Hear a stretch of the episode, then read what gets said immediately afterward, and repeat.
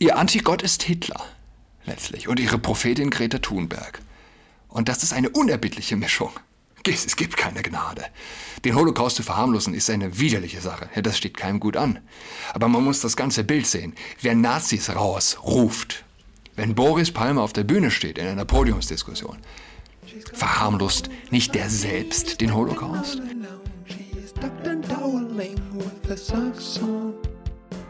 Hallo und herzlich willkommen zu Adrats Podcast. Mein Name ist Julian Adrat. Stefan Milius, ich bin auf Stefan Milius gestoßen, schreibt für die Weltwoche. Offensichtlich ein klardenkender Mensch. Ja. Er spricht mir aus der Seele. Vielmehr, vielmehr schreibt er mir aus der Seele. Und was natürlich ein, ein Glück als Podcaster bedeutet, nicht wahr? Ähm, wer dir aus der Seele schreibt, den kannst du ja einfach vorlesen. Wir leben in, in paradiesischen Zeiten, wie gesagt, trotz all dem Wahnwitz. Es gilt doch zu bemerken als Konservativer, als Christ, als rational denkender Mensch. Klar, ich meine, wir neigen dazu zu jammern, was kein Wunder ist angesichts des Abgrunds, in den wir Tag für Tag genötigt werden zu blicken. Wir sehen, ich als letzte Folge erwähnt, junge Menschen, die sterben, weil sie ihr Geschlecht ja, ähm, wechseln wollen, ist ja letztlich nicht die richtige Bezeichnung. Ähm, dem Wechsel zuvor geht, beziehungsweise als einzig wirklicher Wandel ist ja eigentlich nur die Sterilisation. Real. Ha? Bei dem ganzen Gerede, Gerede von Wechsel. Es ist ja letztlich kein echter Wechsel. Und ich hätte es erwähnt, ja, jämmer, jämmerlich verrecken. Ähm, wir erleben, dass Lehrer unsere Kinder nicht mehr als Junge und Mädchen anreden. Aber, aber wir, wir Konservativen, wir Christen, wir rational denkende Menschen, wir haben keine Angst, dass die Erde schmilzt. Und die Menschen haben aber Angst und diese Angst ist real.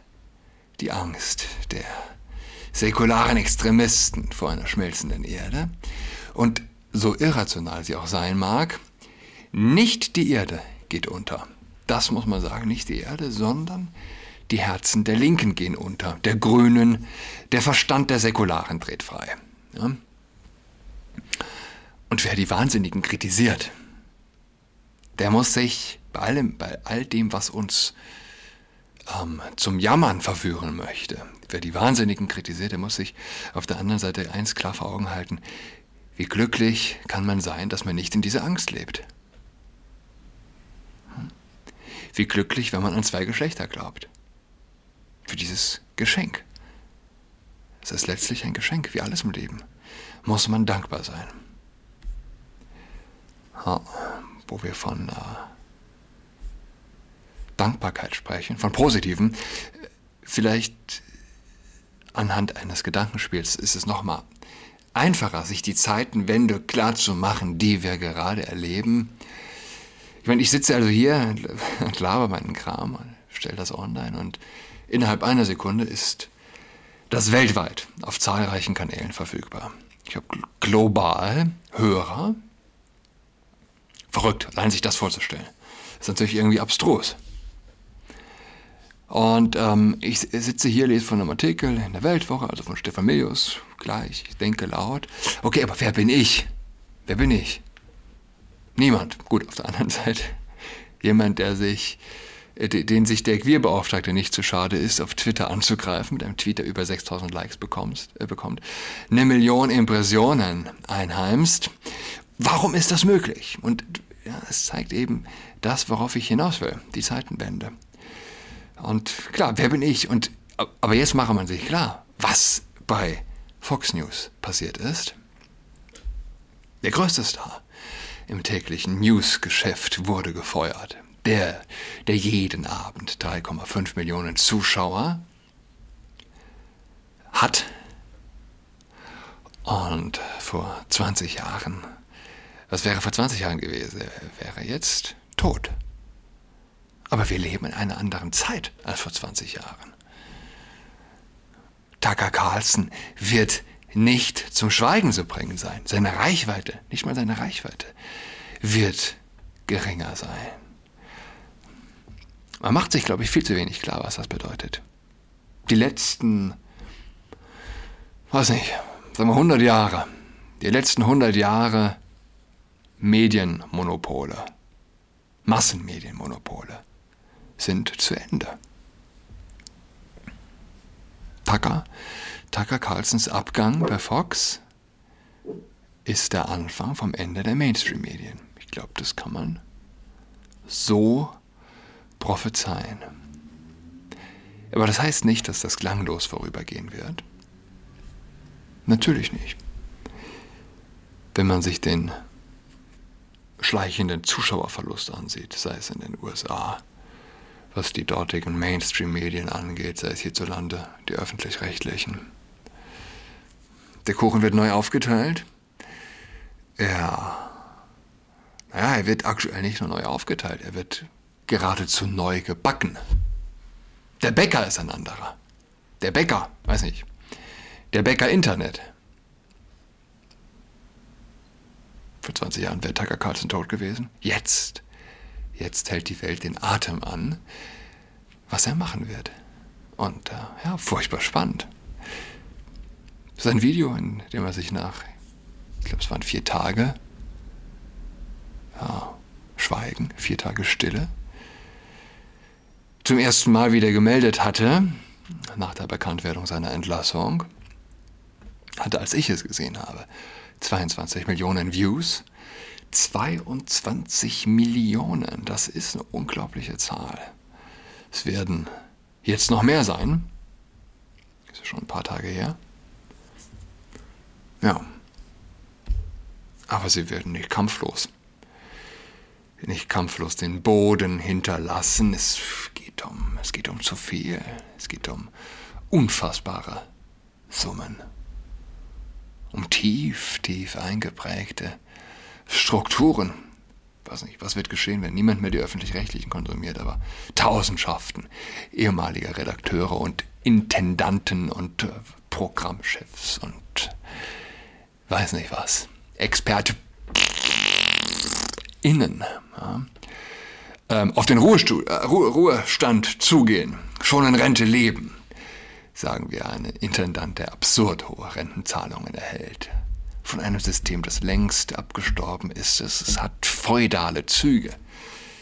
Feudale Züge nimmt es, wird es wohl annehmen. Und sie werden kämpfen. Sie kämpfen ja jetzt schon. Sie werden zensieren. Sie werden alles in ihrer Macht Stehende tun, um zu zensieren, um zu schmähen, um zu diskreditieren. Habe ich das richtig gesagt? Diskreditieren, ja. So, Diskredit, diskreditier, Kredit. Diskredit, genau. Den Glauben zu zerstören. Okay, also Weltwoche, Stefan äh, Milius, wie viele Sticks entsprechen einer Sterilisation? Die Klimakleber betreiben modernen Ablasshandel, um das Leben genießen zu können.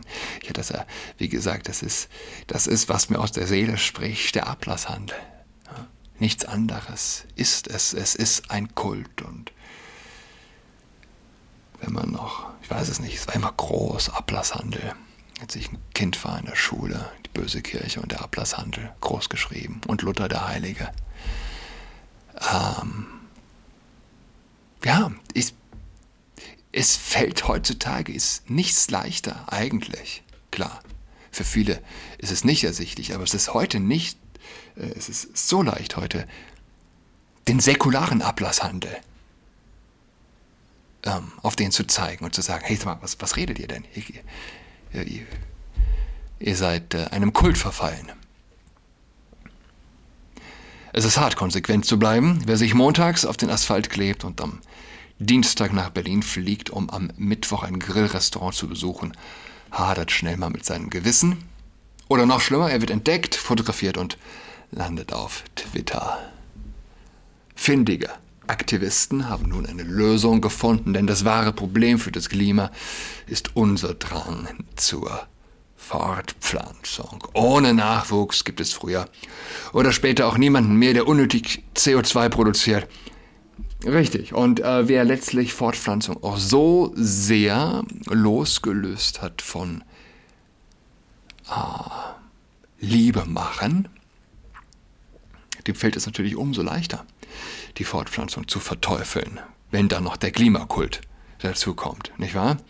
Deshalb heißt der neue Trend, sich unterbinden, zu, sich unterbinden lassen der Welt einen Klimaschädling ersparen und sich so das Recht erkaufen, die Atmosphäre selbst ein bisschen aufzuheizen. Die deutsche Autorin Verena Brunschweiger schlägt laut dem Blick vor, wer freiwillig auf Kinder verzichtet, soll eine Belohnung von 50.000 Euro erhalten, weil er die Erde schont. Man kann sich letztlich keinen sowohl moralisch als auch letztlich ökonomisch ökonomischen Wahnwitz vorstellen als die Vorstellung, Menschen mit üppigen Geldsummen für Nicht-Kinderkriegen zu bezahlen. Ich bin ruhig, weil, naja, das ist ein, er kommt, er kommt so unschuldig daher. So unschuldig, es ist eine Idee, die, naja, über die man vor wenigen Jahren, Jahrzehnten, die man einfach gar nicht ernst genommen hätte. Und jetzt ist sie publik und Millionen schaffen, äh, Millionen, Millionenschaften rennen dieser Idee blindlings hinterher. Völlig entwurzelt. Moralisch, ökonomisch. Das ist grotesk. Mit der erbrachten Einsparung könne man, Zitat, viele, viele Flugreisen machen oder Steaks essen. Viele, viele Flugreisen machen oder Steaks essen.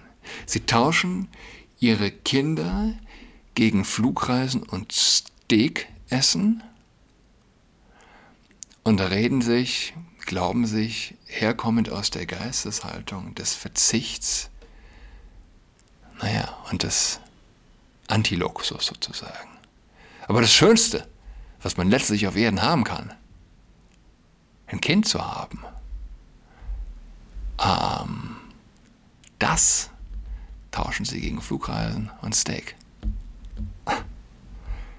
Einen Beitrag zitierter Klimakleber hat die Frau beim, Mord, beim Wort genommen, ließ sich sterilisieren und gönnt sich deshalb nun ab und zu auch einen Kurzstreckenflug oder ein gutes Stück Fleisch. Man, man glaubt es nicht. Er hat sich sterilisieren lassen, der Typ. Und wenn er jetzt im Flugzeug sitzt, sich meinen Flug gönnt, fühlt er sich deshalb moralisch erhaben. Oder wenn er, wenn er ein gutes Stück Fleisch isst. man, man, man muss letztlich, ja, die Kreativität des, des Teufels was, was anderes kann man, man kann das nicht anders bezeichnen als satanische Kreativität. Mit welcher Kreativität der Satan in der Lage ist, Menschen, ähm, ja, Menschen zu korrumpieren, moralisch und seelisch zu korrumpieren. Das meint sich letzte Folge, es passt eigentlich perfekt. Sie leiden ohne zu leben. Sie leiden, ohne zu leben.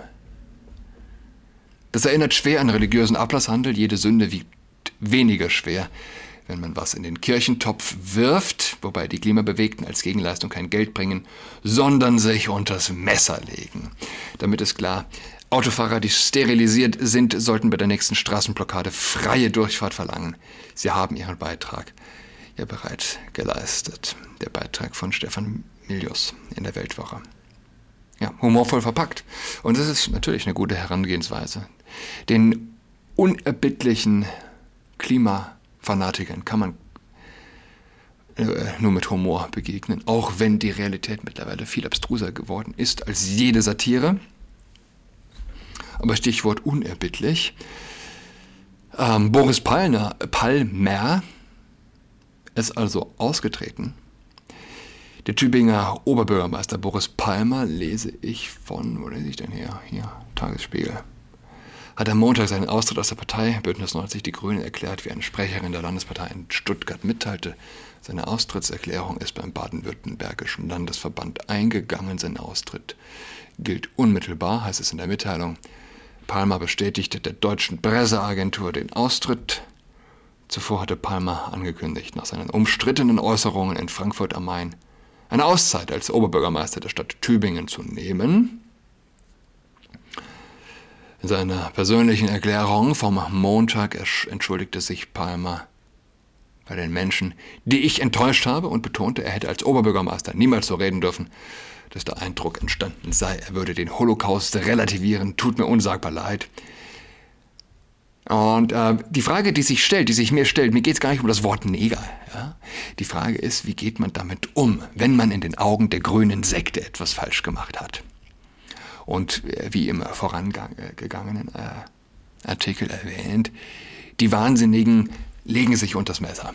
Und äh, ja, ihr Antigott ist Hitler letztlich und ihre Prophetin Greta Thunberg. Und das ist eine unerbittliche Mischung. Es gibt keine Gnade.